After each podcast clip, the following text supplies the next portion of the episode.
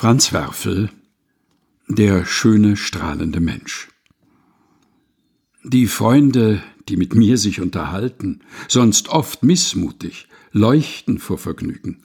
Lust wandeln sie in meinen schönen Zügen, wohl Arm in Arm, veredelte Gestalten. Ach, mein Gesicht kann niemals Würde halten, und Ernst und Gleichmut will ihm nicht genügen weil tausend Lächeln in erneuten Flügen sich ewig seinem Himmelsbild entfalten. Ich bin ein Korso auf besonnten Plätzen, ein Sommerfest mit Frauen und Bazaren. Mein Auge bricht von allzu viel Erhelltsein. Ich will mich auf den Rasen niedersetzen und mit der Erde in den Abend fahren. O Erde, Abend, Glück, oh, auf der Welt zu sein. Franz Werfel, der schöne, strahlende Mensch gelesen von Helga Heinold.